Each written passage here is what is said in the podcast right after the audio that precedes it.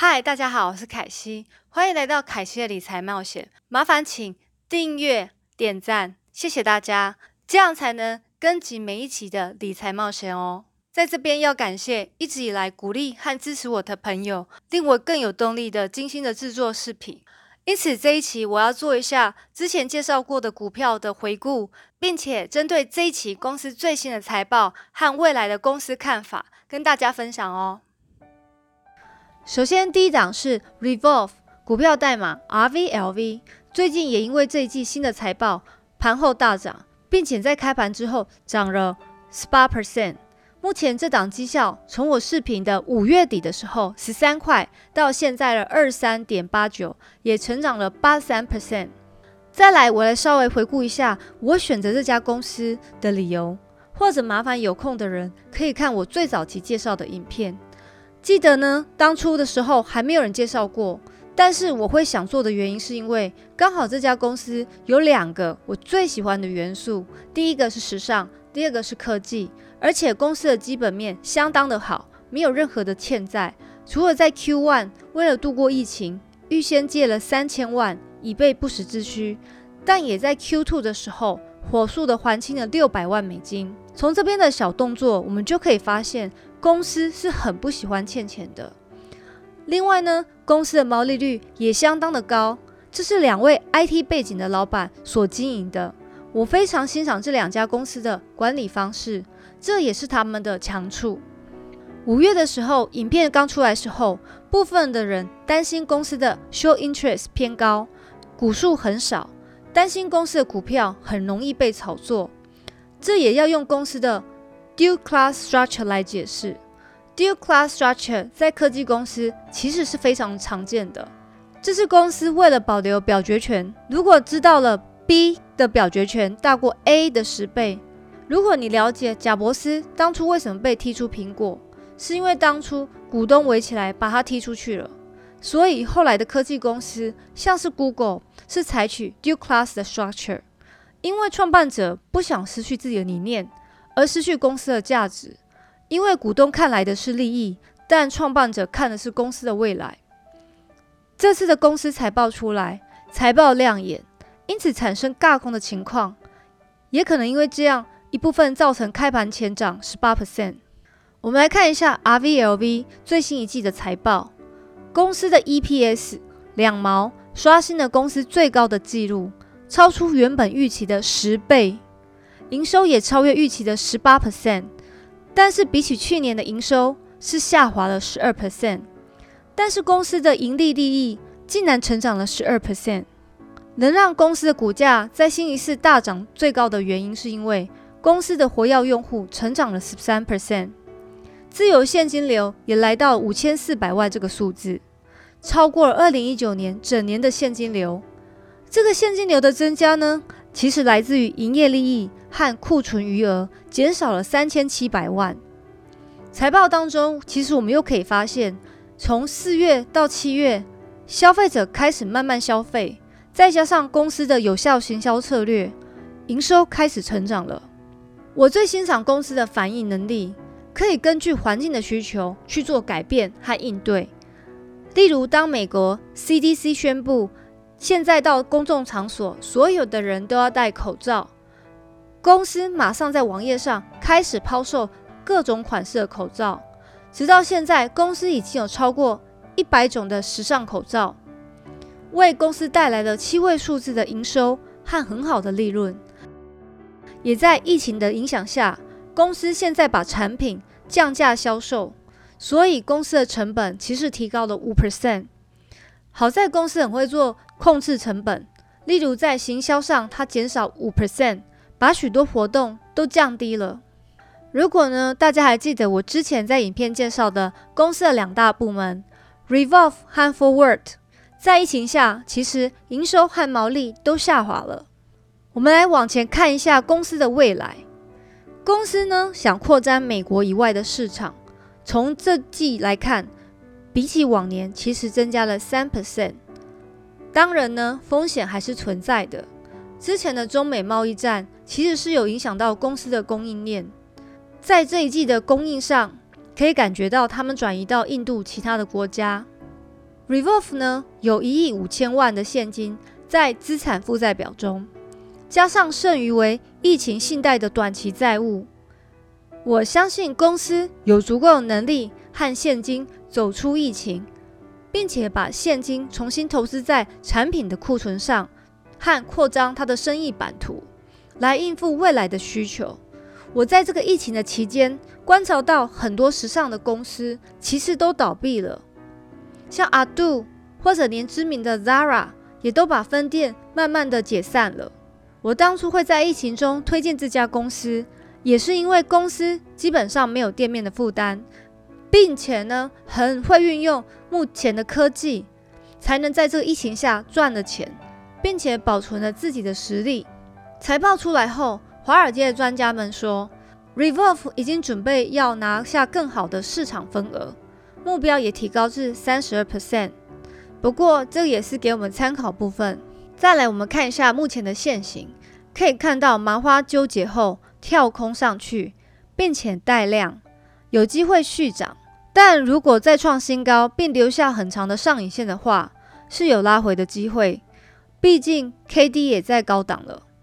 要守住这个跳空缺口的这根蜻蜓十字线的低点，低点如果没有破，持有者可以续报。第二档是我六月底中介绍过的 Livongo Health，股票代码为 LVGO。当初视频推出时收盘是七四点九九，那时候也还没有人介绍，也有不少人在看了我视频后觉得价格很高，但一路涨到八月初最高的一百五。绩效也有一百 percent。当初在接触这家公司的产业时，觉得让我眼睛为之一亮，买了公司的股票，观察了一下，觉得其实可以出视频和大家分享这家公司。之后公司屡屡创新高，没想到公司在这个月宣布了这一季亮眼的财报，同时抛出令人想不到的消息 t e l a d o 要收购 Livongo。t e l a d o 才在一月的时候以六亿美金。买下了 InTouch，现在又要进行收购 LVGO，这也太快了吧！当天的股价，两家公司都迅雷不及掩耳的重挫一成，我也非常的惊讶。因为这次的股价反应程度来看，可以发现双方的投资者都非常不满意这次的合并。t e l a d o 的投资者觉得，为什么要在 LVGO 股价涨这么高的时候去买？而 LVGO 的投资者觉得，我们公司成长率表现都好过对方，为什么突然要变成小股东呢？但是呢，在我看完所有资料之后，我个人觉得这次合并确实有商业的考量，合并后的优点也应该多过于缺点。其实两家公司合并，长远来看力量会更大。之前我的视频也有提过，类似 SaaS 的股的公司。真的很多，最后都会面临合并的问题，才能减少竞争对手的存在。在我看来，Livongo 只是比其他的公司更早跨出了第一步。合并的条件是 t e l a d o 购买了 Livongo，每一股的 LVGO 将换成 t e l a d o 的零点九二股，再加上每一股十一块点三三的美金。合并后，公司只会存在。t e l a d o t e l a d o 将拥有五十八 percent 的股权，而 LVGO 呢将会拥有四十二 percent 的股权。至于这两家合并后优点是，LVGO 公司其实是针对慢性病的人，慢性病的人可以不断的收到 AI 的提醒讯息，所谓预防胜于治疗，大概是这样。而且根据 LVGO 的调查。美国有一亿四千七百万人口有慢性病，真的数字吓到人了。光是糖尿病和高血压，这市场就高过了四百六十七亿的产值。但缺点是没有专业医生和治疗仪器来处理。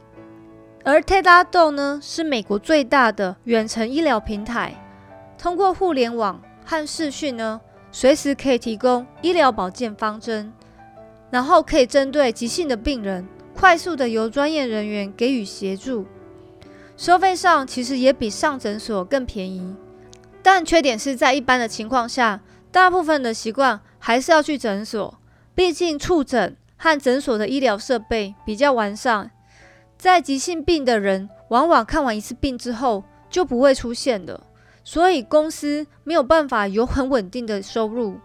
在这个疫情下，公司带来不少营收。相反来说，公司也很担心疫情结束后使用的人会不会就开始减少了。所以，如果公司能带来一些慢性病人的市场，相信对公司未来的营收的增加也会更为稳定。公司其实在这个市场已经开发到一百七十五个国家，而 LVGO 目前还只限在美国，并且公司之间的客户重叠性只有二十五 percent。特拉豆光是今年使用服务次数其实已经超过六千三百万。而上门面诊的有五百七十万次，可见透过彼此之间的合作，不但可以扩大市场的版图，并且有高度互补组织间的合并，认为将会降低营运成本，并且可以改善技术。这两家公司在疫情中受益不少的公司，有机会成为远程医疗界中最大的龙头。从商业角度来看，两家公司的合并。收入也将会增强。现在我们个别来看两家公司的财报。LVGO 的 EPS 一毛一，优于预期。公司是在去年亏了四毛六，但公司这一季收入来到了九千两百万美金，也是优于预期。比起去年还成长了一百二十五 percent，这是因为他们的会员成长了一百一十三 percent。来到了四十一万人，公司可是连续四次打败预期。接下来 t e l a d o 在第二季亏损了三毛四，低于预期，表现不佳。但是这个亏损比起去年反而有好一点耶，毕竟营收有很强的成长，加上远程医疗服务这一块很受欢迎，在疫情当中，所以公司的营收是来到两亿四千万。超越预期的九点四五 percent，比去年涨了八点五 percent。公司的会员费和面诊费的收入也提高了。今年的两季财报来看，LVGO 比 Tdo 好诶，也是当初为什么我很惊讶这两家公司的收购，因为两家公司的资本实在是相差不远。我觉得公司的合并，以消费者的角度来看。当你除了有慢性病，可是身上还有不断的小病，只是用 LVGO 的讯息，也是无法针对身上的其他问题来处理，又要去找其他诊所另外花钱。但现在你可能付了一笔费用，但享受更多重的医疗服务，对于消费者来说吸引力会更大。之后我们来看一下 T 豆的现行分析，因为这两家公司合并后只会有 T 豆。所以今天的分析就是 T 豆的现形。那天宣布合并后，瞬间急杀，大跌一成。可以看到我线上写急杀的部分，直到季线才止稳。可是隔天呢，反弹又无力，直到昨天才出现了一个阳 K。但因为季线的压力，目前还没有上去。我个人会先观察是否站上季线，再做决定。第三档，鲁门特鲁公司股票代码。LITE 这档其实在六月初和大家介绍的，绩效目前也稳定的成长到二十三 percent。相对于前面几档，这档的表现相当的缓慢但稳定。最新一期的财报也打败预期。这档股票也是我个人的五 G ETF 概念股的其中一档，相信在未来五 G 来临后，会有比现在更加卓越的表现。我也稍微跟大家带过一下他的公司生意。他的大部分生意其实都是从 Datacom 和 Telecom。Telecom 的部分只是光纤传输的基础建设，这部分也是疫情下最受影响的。这部分里面包含了 5G 无线前传和后传的网络系统。再来是公司还有 3D 感测、AR、VR、Lida 的部分。财报来看呢，其实以2020年整年度来看。公司的表现相当的好，光是这一季已经是公司的 Q 四，公司已经连续六次打败预期了。这个我要再次强调，因为我个人非常的在乎这一点，所以老是反复提到到底有没有打败预期。再来呢，回到 Q 四的营收下滑了九 percent，来到了三亿六千八百万，EPS 呢有一块一毛八。营收的分配来看，光纤的部分比起以往确实下滑七 percent，但是要考虑到疫情的关系，这是可以合理接受的范围。镭射部分呢有二十一 percent 的下滑，以数字来看下滑不少，但是还是比预期还好。因为在半导体集成电路制造有强烈的成长，所以弥补这一块的损失。总结二零二零年的表现，公司的营业利率有成长到二十六点六 percent，超过预估的十八 percent，而毛利率也有成长，高达四十六点五 percent。公司在最后一季的资产负债表现金的部分高达了十六亿美金。接下来财报里。公司也会介绍很多新的产品，主要用在 data center 和五 G 网络中，甚至升等的雷达系统。鲁门特鲁是唯一或者最多一个竞争对手在 ROADMS 这块和 DataCom 晶片上，在推动五 G 的部署。ROADMS 是超级复杂的零件，公司拥有最好的科技，在这块领域当中。公司目前最大的风险是美国打压华为，毕竟也是公司的大客户。但是公司也是有能力再去找其他的客户需求。目前我们来看一下现在利的现行走势。这档股票来看是长线多方的股票，虽然量不多，但每次 K 棒打到重要均线都有支撑。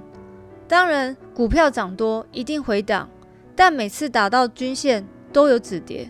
所以持有者续报。以上这些股票呢，我自己都有购买。暂时我把 RVLV 卖了，因为我想把股票集中在几档以内。另外两档我还会续报。对这几档有兴趣的朋友，可以去看我之前的影片，会有更全新的内容。其实选股并没有什么诀窍，只是必须要花更多的时间去深入了解研究公司，并且要看过很多的相关报告，根据这些资料判读。进而研究做出一些筛选，剩下的就是耐心的等待，让时间来证明一切。相信这些内容对有意愿在思考的朋友很有帮助。但投资理财有风险，要独立思考哦。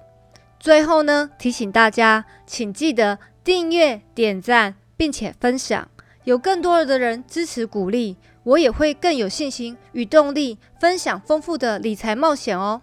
谢谢大家。下一期视频再见喽，拜拜。